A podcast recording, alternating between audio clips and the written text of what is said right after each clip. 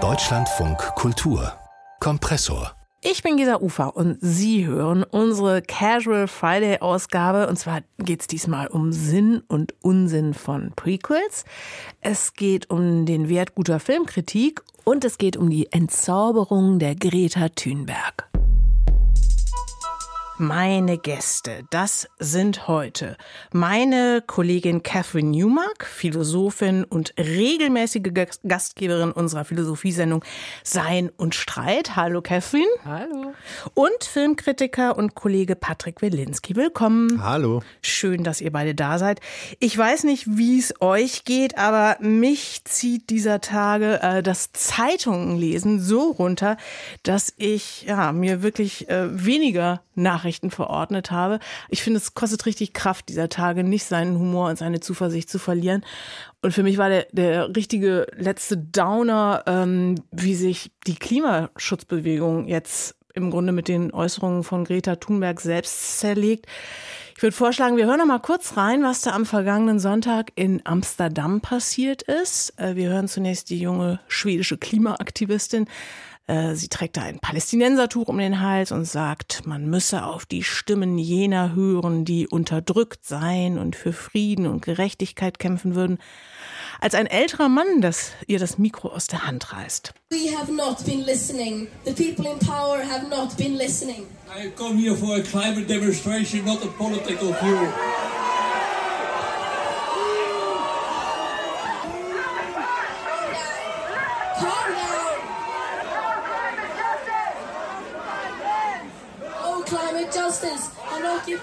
Also, ich bin für eine Klimademonstration hierher gekommen, nicht um politische Ansichten zu hören, sagt der Demonstrant, der dann eben unter Buhrufen abgeführt wurde und der aber, glaube ich, die Ansicht sehr vieler, vielleicht auch ehemaliger Greta Thunberg-Fans auf den Punkt gebracht hat.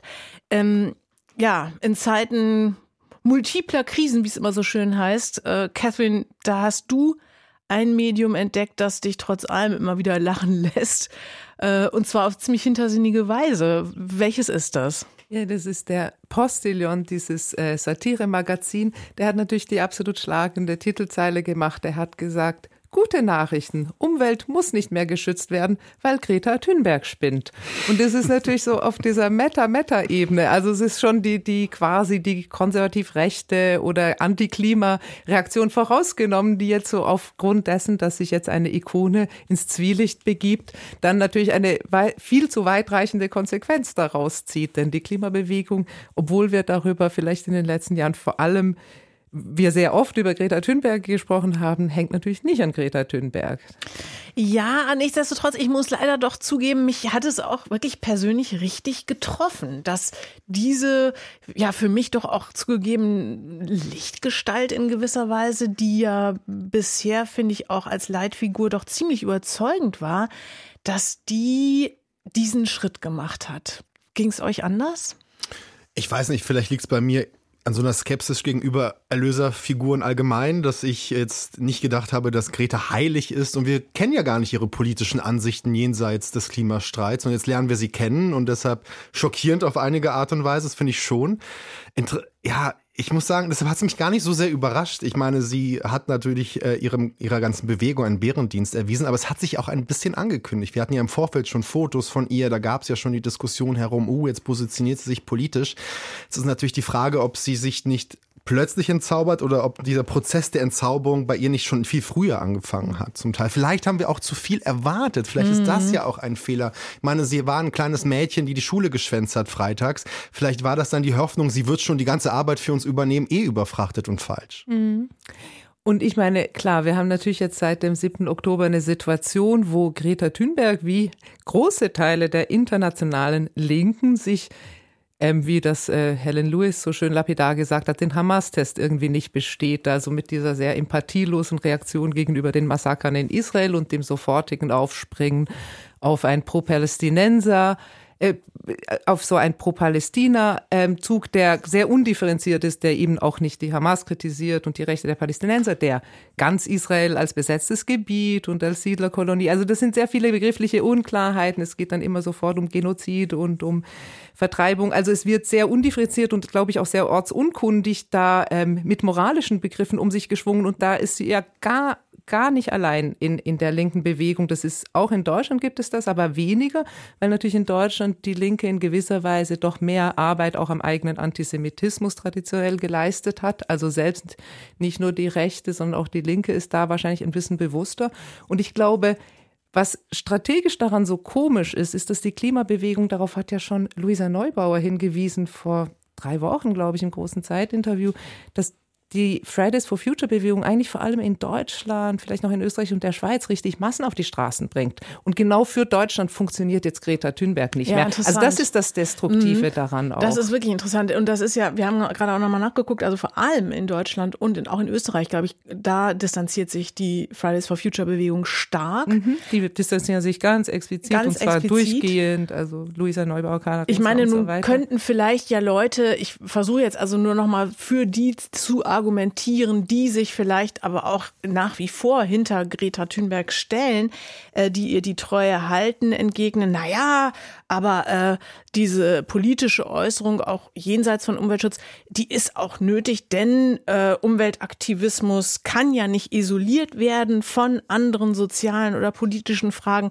Wie haltet ihr es denn grundsätzlich mit dieser Vermischung dieser ja doch erstmal Themen, die so wenig miteinander zu tun haben? Ich weiß nicht, ob ich die äh, Aussagen jetzt von Greta Thunberg nicht auch so ein bisschen auf so eine Generationsebene schieben würde, weil hier zeigt sich ja auch durchaus, obwohl ich das die Verallgemeinerung nicht dahin dahinter mag, aber grundsätzlich vielleicht auch eine Generation, die die Welt gerne in Unterdrücker und Unterdrückte unterteilt und für die das immer klar ist, das eine und das andere und die Zwischentöne fehlen da. Also ich, ich, ich sehe da Greta auch als Teil einer Generation, die sich so die Welt nicht zurechtgelegt hat, aber so die Welt betrachtet. Und dann sind solche Aussagen dann fast schon irgendwie folgerichtig für sie jedenfalls, was sie nicht äh, anders, äh, für mich zumindest, falsch macht. Ne?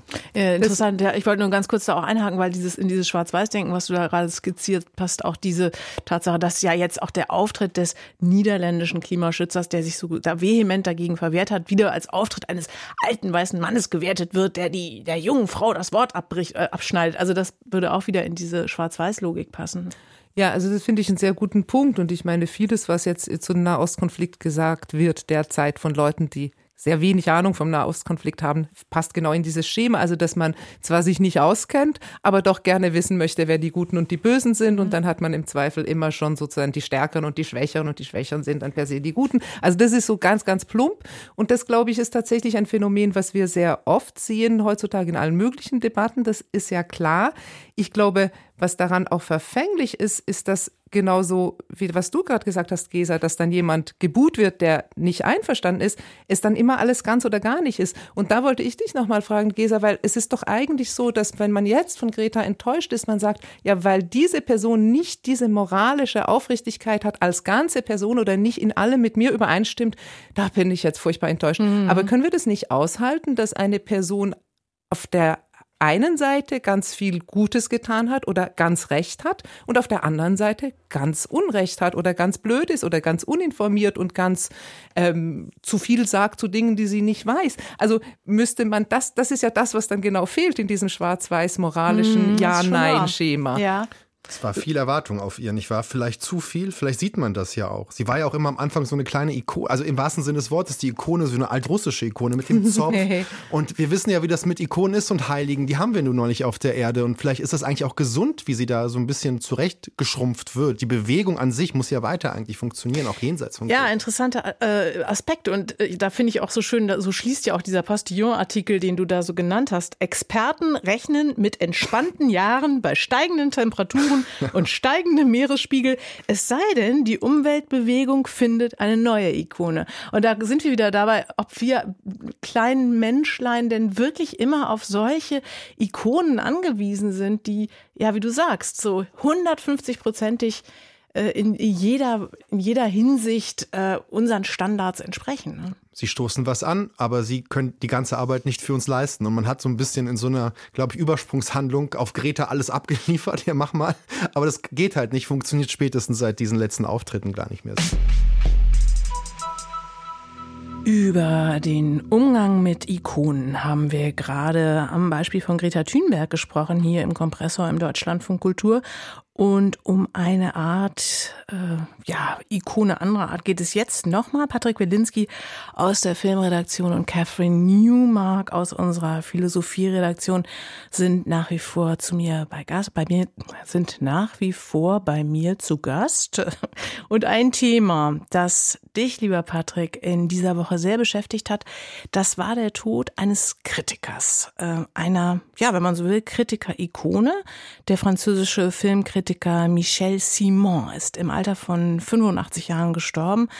Und du sagst, mit ihm sei auch in gewisser Weise so ein weiteres Exemplar einer bedrohten Spezies gestorben, der Großkritiker, wenn man so will. Also wie meinst du das? Was für eine Art Kritiker war Michel Simon? Ein sehr wirkungsmächtiger, muss man sagen. Er ist 1938 geboren worden und das bedeutet ja rein biografisch, hat er die großen goldenen Jahre des Autorenfilms ja mitbekommen, die 50er und 60er Jahre. Hat viel geschrieben, vor allem für die Zeitung Positiv, die so als linker Gegenentwurf zur viel berühmteren Cahiers du Cinéma galt. Bis heute gibt es da keinen Chefredakteur. Das Kollektiv entscheidet über die Art und Weise, wie dieses Magazin auf aufgebaut wird. Aber er hat auch so viel mehr geleistet. Also in den 70er Jahren, muss man sagen, war er ein Kollege von uns, die Radiostimme Frankreichs schlechthin. Jeden Sonntag 20 Uhr hatte er seine Filmsendung im Radio, hat dann auch viel, was Geschmack, aber auch filmpolitische Prägungen angeht, in Frankreich ja populär gemacht. Seine Interviewbände mit Joseph Losey, mit Stanley Kubrick sind legendär und vor allem auch ein Stanley Kubrick, der Journalisten hasste, hat ihn an sich rangelassen. Das heißt, es gab auf beiden Seiten beim Publikum ein großes Vertrauen in eine gewisse Art von Autorität, von Wissen, von Analyse Analysefähigkeit, von Belesenheit, Haltung, alles, was man so erwartet.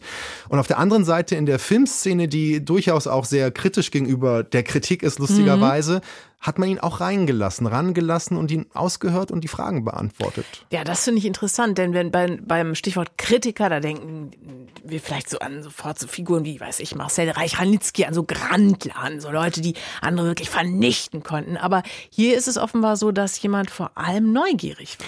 Das stimmt, wobei ich sagen muss, sein Schreiben ist sehr analytisch, sehr präzise. Er kommt aus so einer sehr traditionellen französischen Essayistik-Tradition. Aber wenn er etwas nicht mochte, war er auch sehr deutlich, weil du Ranitzky zitiert hast, der hat ja gesagt, die Deutlichkeit ist die Höflichkeit des Kritikers. Und da ist was dran. Also man darf sich, glaube ich, nicht äh, künstlich zurückhalten. Und in der Art, wie das Leben auch diese, die Geschichte des Films widerspiegelt von ihm, der immer im Kino saß, meiner Meinung nach. Ich glaube, der hat nie den Kinosessel verlassen, auch während des Arbeitens Wahrscheinlich nicht. nicht. Ist das auch eine andere Arbeitsauffassung letztendlich gewesen, die da gestorben ist diesen Montag? Ich glaube, wir bekommen auch noch mal einen guten Eindruck von dem, was du da beschreibst, wenn wir ihn im O-Ton hören. Kubrick is not a man uh, who started with the great film. Hiroshima, mon amour, À bout de souffle, 400 coups, all these films were first features. And they were remarkable, and many others. The first Visconti, the first Bellocchio, the first Orson Welles, you know, were great. Kubrick, not at all. I mean, if you look at Fear and Desire, you would not say this is going to be a great director.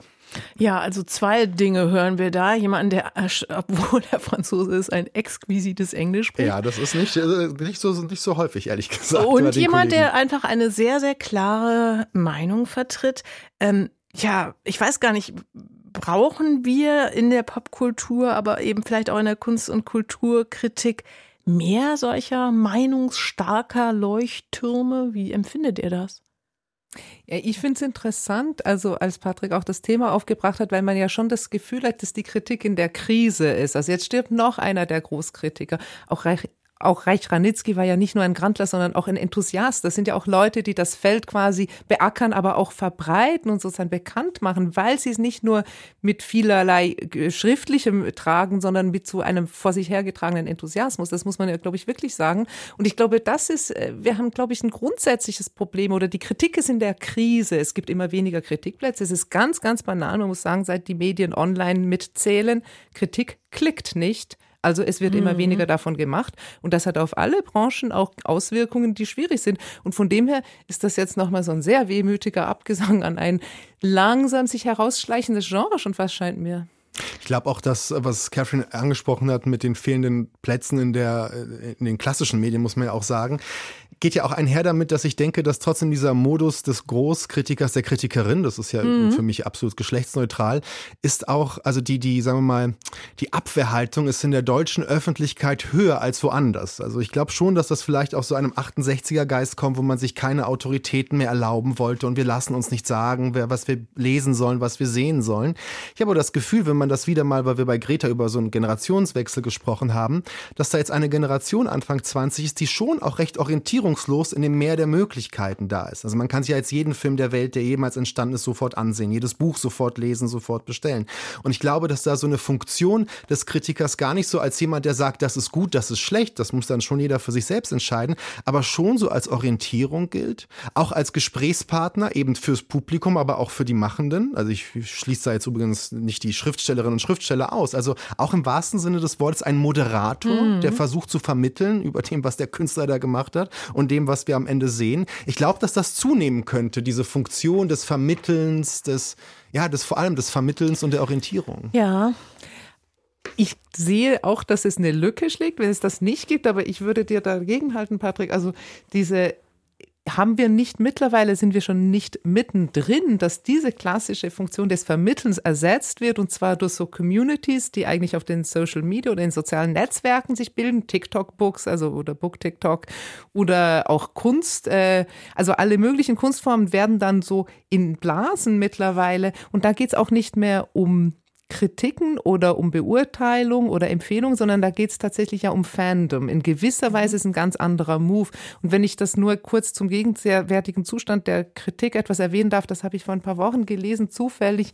Der Ben Davis, ein Kunstkritiker, hat in Artnet einen Artikel darüber geschrieben, wie er einen TikTok-Künstler, nämlich den ähm, Jetzt ist mir Devin Rodriguez, sehr bekannt auf TikTok, der geht in U-Bahnen und zeichnet Leute und gibt ihnen dann das mhm. Bild. Und das ist natürlich hochgradig inszeniert, weil so schnell zeichnet er dann auch wieder okay. nicht. Aber der ist sehr, hm. sehr bekannt auf TikTok, ja. hat sehr viele Fans.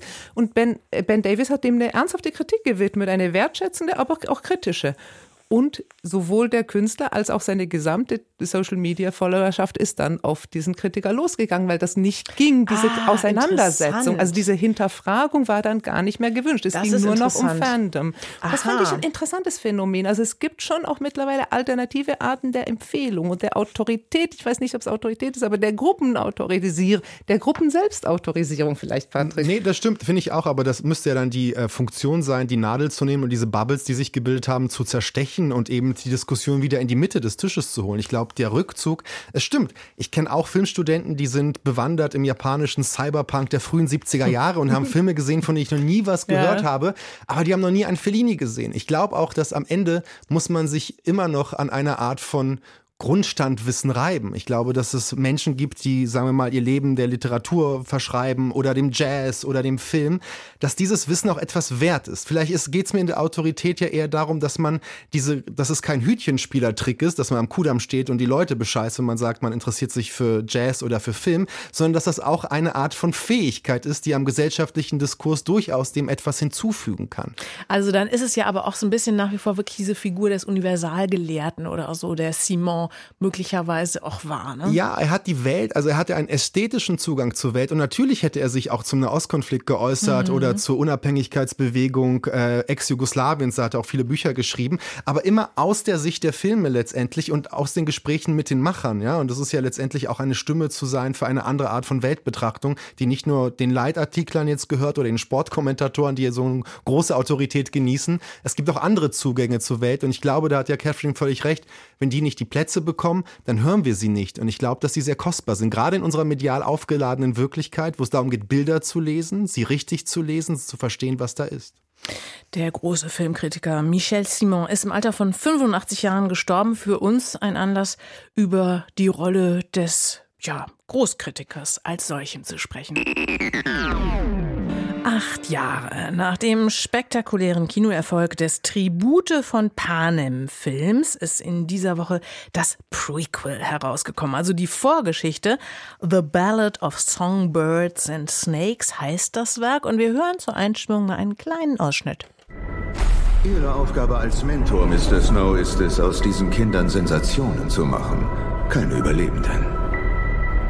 Was macht mein Mentor, außer mir Rosen zu bringen? Ich gebe mir Mühe, dir den Rücken zu stärken. Du willst mir in dieser Arena den Rücken stärken? Dann glaub erst mal daran, dass ich gewinne. Ja, yeah. wir haben hier im Kompressor schon Anfang der Woche ausführlicher über, dieses, neuen Film gesprochen. Und ähm, ich habe jetzt nach wie vor bei mir zu Gast den Filmkritiker Patrick Welinski und die Philosophin Catherine Newmark. Und mit euch beiden würde ich jetzt nochmal sehr gerne etwas grundsätzlicher über Sinn und Unsinn dieses Genres Prequel reden. Also in den allermeisten Fällen hat man ja doch den Eindruck, da lief eine Geschichte mal überdurchschnittlich gut in den Kinos und dann kommen irgendwelche findigen Produzenten und überlegen sich, wie können wir denn jetzt an dieser Stelle noch ein bisschen mehr Geld aus der Idee rausholen? Wie wäre es, wenn wir uns jetzt noch eine Vorgeschichte ausdenken? Oder ist das nur mein Eindruck? Nein, das stimmt schon, ehrlich gesagt. Ich habe mir gerade überlegt, was würde Michel Simon jetzt dazu sagen. Aber ich vermute, er wäre jetzt auch nicht so begeistert davon. Wir haben während der Musik noch kurz gesprochen, wie lange es eigentlich her ist, dass der Originalfilm Tribute von Panem ins Kino kam. Und dann sind wir auf die Idee gekommen, dass ja ähm, Frau Lawrence, die ja die Hauptrolle gespielt hat, jetzt auch schon Kinder hat und wahrscheinlich fahren die schon Auto. Also es ist schon lange her. Kurz vor der Rente. Also mhm. es stimmt schon mit dem Cash-Grab dieser Filme, aber ähm, ich will nicht dein Argument jetzt klauen, Catherine, aber du hast was sehr Gutes gerade während der Musik gesagt, nämlich die Frage, gibt es diese Fanbase noch von damals? Also wen sprechen wir an mit diesem Film? Und ich glaube, dass dieses gerade dieses Prequel ein, ein Risiko darstellt, weil man hier auch mit neuen Darstellern probiert, ähm, eine Marke wieder zu beleben, die es vielleicht nicht mehr diese Zugkraft hat ah, ja. fürs Publikum. Mhm. Also die Frage hat sich mir vor allem deswegen gestellt, weil so diese berühmteste Filmserie, die ja dann über die Jahrzehnte immer wieder aufgelebt hat. Das ist eine Filmserie, die ich jetzt zufällig sehr gut kenne, während ich diesen Film leider ja noch gar nicht gesehen habe und bestimmt auch nicht sehen werde. Oh, ähm, ist auch nicht schlimm.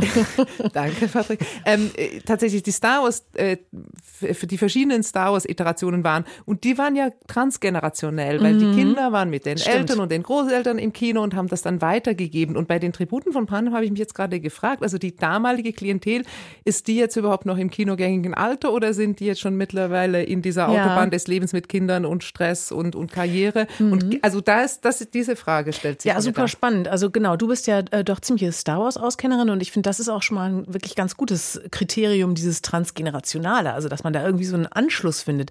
Was würdet ihr denn sonst noch für Kriterien ausmachen, die vielleicht ein Prequel zu einem guten Prequel werden lassen? Denn eigentlich, ich habe noch mal so überlegt, diese, diese Grundidee, es ist ist ja bei Menschen ähnlich. Wenn man jemanden ausgesprochen gern mag, dann interessiert man sich ja auch total für das, was da vielleicht vorher in dessen Leben passiert ist. Also diese Idee, dass man auch bei einer Geschichte, die einem gefällt, nochmal so eine Art Vorspann erfährt, ist ja erstmal gar nicht so verkehrt. Und es gibt auch durchaus positive Beispiele für Prequels. Ja, also wenn wir die Frage, was ein gutes Prequel ist, noch ganz kurz verschieben können, aber ich, ich würde die Annahme schon gar nicht zwingend teilen, dass äh, wenn eine gut erzählte Geschichte existiert, die alle mögen, dass es, dass dann alle mehr hören wollen, mhm. weil im Zweifel haben diese Geschichten ja einen narrativen Bogen. Also es gibt da durchaus, auch bei Star Wars war das so, dass zum Beispiel in Hollywood sehr übliche klassische Heldennarrativ, diese Heldenreise oder bei Liebesgeschichten, da gibt es auch einen klaren Bogen, also Boy meets Girl oder Boy meets Boy oder was immer, aber sozusagen man trifft sich und dann das, der Endpunkt ist sozusagen das romantische Gelingen, also das ist maximal die Hochzeit oder das Zusammenkommen. Weil also dann wird es langweilig im genau, Leben nach weil, der Hochzeit. Genau, die langen ja Jahre, die langen Jahre beim gemeinsamen Abwasch, die werden nicht mehr gezeigt und ehrlich gesagt auch nicht die young, langen Jahre, wo man Pickel hatte und noch nicht viel gemacht hat, ja. bevor man irgendwie erwachsen genug war, um ja. diese Heldengeschichte oder diese Liebesgeschichte durchzuleben. Und von dem her, es ist überhaupt nicht selbstverständlich eigentlich, dass man das vorher und nachher wissen naja, möchte. Ja, aber du kannst ja eine vollkommen andere Story auch im Sinne von einer vollkommen anderen Tonalität erzählen. Und das finde ich ist ja auch so eine weitere tolle Chance und ein weiterer Vorteil von einem guten Prequel, dass du ja wirklich auch ein anderes Genre wählen kannst. Mhm. Also weißt du, du, du kannst ja statt einer, einem Thriller kannst du ja dann im Prequel auf einmal eine. eine da gab es so einen Wolverine-Film, der dann als mhm. Western erzählt mhm. worden ist, zum Beispiel. Das stimmt. Dann hat man nämlich die Spielart. Aber ich würde Catherine total recht geben. Ich habe auch das Gefühl, ähm, das Publikum wird in seinem infantilen Zugang mehr davon, das mochte ich, auch immer bedient. Also mhm. diese Idee des Fanservice. Und ich würde mal das Publikum gerne ernst nehmen und als Erwachsene behandeln. Und man muss es auch mal aushalten, dass ich eine schöne Geschichte erzählt bekommen habe. Vielleicht auch super komplex in in einem eigenständigen Universum wie Star Wars erzählt und mich mit dieser, deshalb waren ja diese ersten Filme so berühmt, weil sie ja eben so komplex waren, weil die Welten so nachvollziehbar und gut erzählt waren. Aber man riskiert natürlich dadurch, äh, diese eigene Idee, diese Ursprungsidee zu infantilisieren, indem man immer mehr vom Gleichen gibt und irgendwann sind alle übersättigt und wollen nicht mehr. Und trotzdem hast du recht, gibt es natürlich Möglichkeiten, besser zu erzählen, spannender zu erzählen. Das Genre zu wechseln ist ein sehr interessanter Zugang. Ja, und ich glaube, also ein etwas Typisches. Du sprachst jetzt schon so von diesem Fanservice und dem Cash Grab, also dass es darum geht, natürlich etwas zu bedienen, ein Geschmack, der schon da war. Also so Amazon-typisch, ne? Kunden, die das gerne gekauft haben, ja, genau, wollen auch genau das so. kaufen. Also diese Exakt. Algorithmen. Mhm. Ähm, funktioniert natürlich dann besonders gut, wenn es eben komplexe, neu, komplexe Welten sind, also dieses Worldbuilding relativ stark ist. Also dann möchte ich nochmal etwas, was in dieser Star Wars World ist oder in der Star Trek World, die ganz anders aussieht, die übrigens auch ganz andere ethische Standards hat. Aber, und bei Star Trek gab es ja ganz oft dann das, der, den Fall, dass irgendwelche weiteren Folgen, die entweder vorher oder nachher stattfanden, plötzlich eine ganz andere Welt hatten, weil äh, irgendein Regisseur oder eine Produktionsfirma geändert hat. Das war dann auch wieder kompliziert. Aber man möchte eigentlich diese Welt nochmal erleben und möglichst mit einer genauso hinreißenden Geschichte. Das ist die Wette der Studios, dass, das, äh, dass dieses Bedürfnis weiterhin besteht. Ich weiß nicht, ob sozusagen die Liebesgeschichte von Herr X und Frau Y, ob man da das Prequel sehen möchte, wo wie die beiden jung waren, das, das schien mir dann so weniger logisch. Mhm. Was aber auch stimmt, stimmt, dass wir in einer Zeit leben, wo wir wirklich eine Prequel- und Sequel-Welle erleben, gerade weil viele Studios mit ihren Streaming-Diensten natürlich ähm, Abspielmöglichkeit haben. Man braucht um das hässliche Wort Content zu sagen, man braucht Content, ja. Und wenn etwas funktioniert hat, dann funktioniert vielleicht eine Serie von Charakter X und die Vorgeschichte von Charakter Y auch als Serie gut. Deshalb haben wir ja auch diese Welle von Prequels und einiges davon funktioniert ja auch ganz gut. Also das und heißt auch beim Abspann schon mhm. kommt dann sozusagen der Vorschlag für das nächste, was man jetzt mhm. auch noch auf dieser Plattform schauen soll. Jetzt haben wir das Ganze schon mal ordentlich demontiert und madig gemacht. Also Ergebnis eines großen Kreativsloch das Ganze. Ähm, was es denn für gute Prequels, die euch einfallen? Also für wirklich gelungene. Und die gibt es ja. Ja, mhm. absolut. Nämlich? Gut. Ich, ich konnte mich nicht entscheiden. Es gibt, äh, es gibt diesen Twin Peaks-Film, den David Lynch gedreht hat nach seiner Serie, der ein Prequel ist zu äh, Twin Peaks. Und David Lynch lässt sich ja nicht lumpen. Er hat daraus natürlich was komplett anderes gemacht. Aber ich habe ich war mir nicht sicher, deshalb habe ich vor der Sendung nochmal nachgesehen. Der zweite Indiana Jones-Film, Tempel des Todes, ist ein Prequel zum ersten Film, weil er ein Jahr vor der Handlung des ersten Films stattfindet und hat doch nochmal der Figur von Harrison Ford, also der von, von Indiana Jones, nochmal auch ein anderes Leben, auch eine Sexualisiertheit gegeben, die er im ersten Teil gar nicht hatte. Das ist in der, ja, weil das ja auch Teil einer Trilogie ist, schon sehr gut gedacht als Prequel, ja. Mhm. Ich äh, muss ja zugeben, dass ich vor allen Dingen dann auch nochmal so an die Literatur gedacht habe. Und ich glaube, so eine der langweiligsten Urtypen aller Prequels ist einfach Asterix, die Geschichte, wie Obelix als Baby in diesen blöden ja. Topf gefallen ist. Das interessiert einfach jeden Asterix-Fan, was mit dem passiert Prequel, ist. Ja. So, ne? mhm. Und ansonsten bin ich nach wie vor unfassbarer Fan von diesem ähm, nachgelassenen Wolfgang Herrndorf-Roman Bilder deiner großen mhm. Liebe, was ja auch so gesehen ein Prequel ist zu Chick Schick. Da trifft man nämlich oder lernt die Vorgeschichte kennen von dieser großartigen Isa, diesem völlig verlotterten äh, Mädchen, dieser Streunerin, die Chick und seinen Kumpel da auf der Müllhalde treffen. Und das ist also nach gerade so ergreifend, äh, dieses Buch. Das ist definitiv unter meinen Top Ten und erzählt auch natürlich nochmal eine ganz, ganz andere Geschichte. Ich zögere natürlich jetzt so von dieser Hochkultur wieder in meine, Populär, in meine Populärfilmwelt hinabzusteigen. Aber ähm, also Hobbit und äh, Lord of the Rings, da ist, wobei der Hobbit mhm. ja eigentlich das frühere, das Kinderbuch ist, auch ein ganz anderes Genre. Es ist als Film ist es ein Prequel, als Buch nicht zwingend. Äh, die Welt wurde so ungefähr gleichzeitig beim Gute Nachtgeschichten äh, erbaut von Tolkien.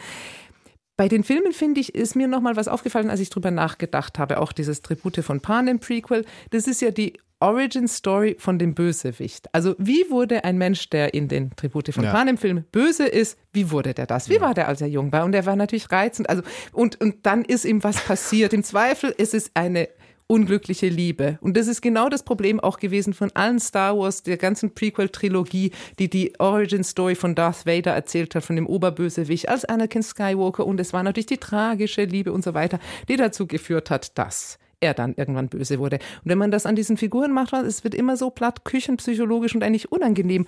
Und aber es gibt im Star Wars Universum, Entschuldigung, wenn ich das jetzt ein bisschen hier stark bemühe, gibt es die Alternative dazu, dass man nämlich nicht das Prequel einer Figur zeichnet, anhand der Psychologie einer Figur, sondern das Prequel einer politischen Bewegung. Mhm. Zum Beispiel Rogue One, was eigentlich ein Standalone-Film ist, aber eigentlich auch ein Prequel zu Star Wars, was einfach die Geschichte der Rebellenbewegung gegen das böse Imperium Aha. zeichnet.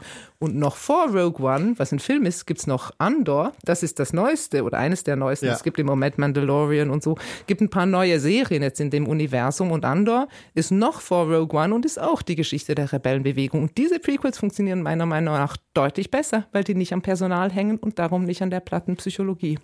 Catherine, jetzt hast du so ganz en passant an diesem Freitagmittag schon mal die Tip-Top-Super-Empfehlungen gegeben für ein November-Wochenende auf der Couch. Allerdings. Also Rogue One und Endor. Andor. Wo findet man das? Auf Disney Plus. Wie alles von Star Wars, weil Aha. auch das gehört einem großen Konzern, der sehr viel Geld damit macht, dass er das besitzt. Ja, vielen herzlichen Dank, ihr zwei, dass ihr hier wart für diesen Casual Friday. Patrick Wilinski und Catherine Newmark hier im Kompressor. Vielen Dank.